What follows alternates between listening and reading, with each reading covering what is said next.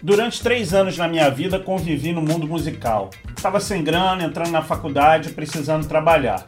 Minha grande amiga Bia Boechat cantava numa casa noturna que funcionava no Leblon e me indicou para lá. A casa se chamava People e abrigava show de gente como MPB4, Nana Caymmi, Danilo Caymmi, Ângela Rorô, Boca Livre, uma galera de altíssimo nível. Era uma época de grana incerta, como eu disse, pouco sono, muita boemia e muitas, mas muitas histórias. Uma delas foi com o genial Tim Maia. Mais de 20 anos após sua morte, ainda não apareceu alguém que aliasse aquela potência, aquele vozeirão, swing e a musicalidade como o Tim, né?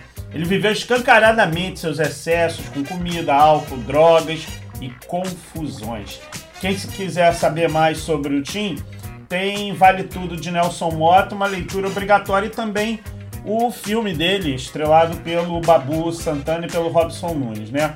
Mas eu tenho com ele uma história acontecida uns 40 quilos atrás. Eu brinco que eu meço o tempo por quilos, né? E essa vida na produção musical me fez trabalhar a faculdade inteira. Eu trabalhava a faculdade inteira. Os primeiros períodos foram tranquilos, porque as aulas eram de tarde o meu fuso horário de dormir era às 4, 5 da manhã, então a faculdade estava sob medida para mim. Só que eu tive problema quando as aulas foram para o turno da manhã, que chegar à faculdade virado não era raro na minha vida, não. Teve professor em matéria que, com vergonha, eu confesso hoje, ainda mais que eu sou professor, né? Que simplesmente eu deletei da minha memória assim, passei em todas as matérias, por incrível que possa parecer, mas em algumas disciplinas eu realmente era só um corpo presente, né? Diante desse relato, qual não foi minha raiva quando num dia que tinha oportunidade de dormir até mais tarde, minha mãe me acordou por causa de uma ligação. Aí eu tava sonolenta, atendi o telefone, uma voz estridente perguntou: Por favor, o seu Creyson está? Irritado, né? Eu respondi, é Creso. No que a moça replicou. Só o momento que o seu Tim Maia vai falar. Fiquei irado com aquela perda de tempo que o trote estava me fazendo ter, né? Enquanto eu tentava fazer um mapeamento assim mental, pô, quem, quem é o autor dessa gracinha, né?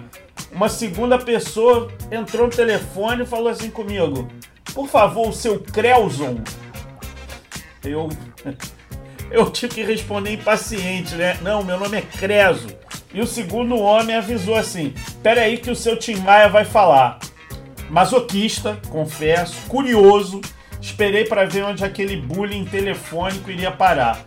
Foi quando aquela voz grave, inconfundivelmente carioca e cheia de maneirismos, falou no telefone assim: Alô, é o Creso?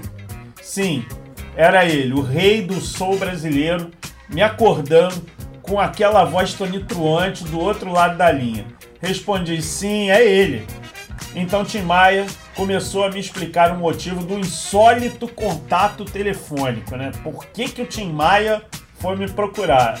É, aí ele mesmo explicou: é o seguinte, estou a fim de mandar um levado, ou seja, um dinheiro, para Ângela Rorô pagar um advogado. Aí eu vou dar uma notinha de esclarecimento. No dia anterior, a Ângela tinha se envolvido em uma confusão com um oficial de justiça por não ter aceitado uma intimação. Ela tinha feito um comentário sobre duas pessoas e estava sendo processada.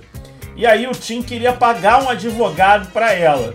Aí eu retomei a conversa com ele e disse: Poxa, Tim, eu não estou mais trabalhando com a Ângela, mas pode deixar que eu dou o um recado a ela. Mas me tira uma curiosidade: como é que você chegou ao meu nome?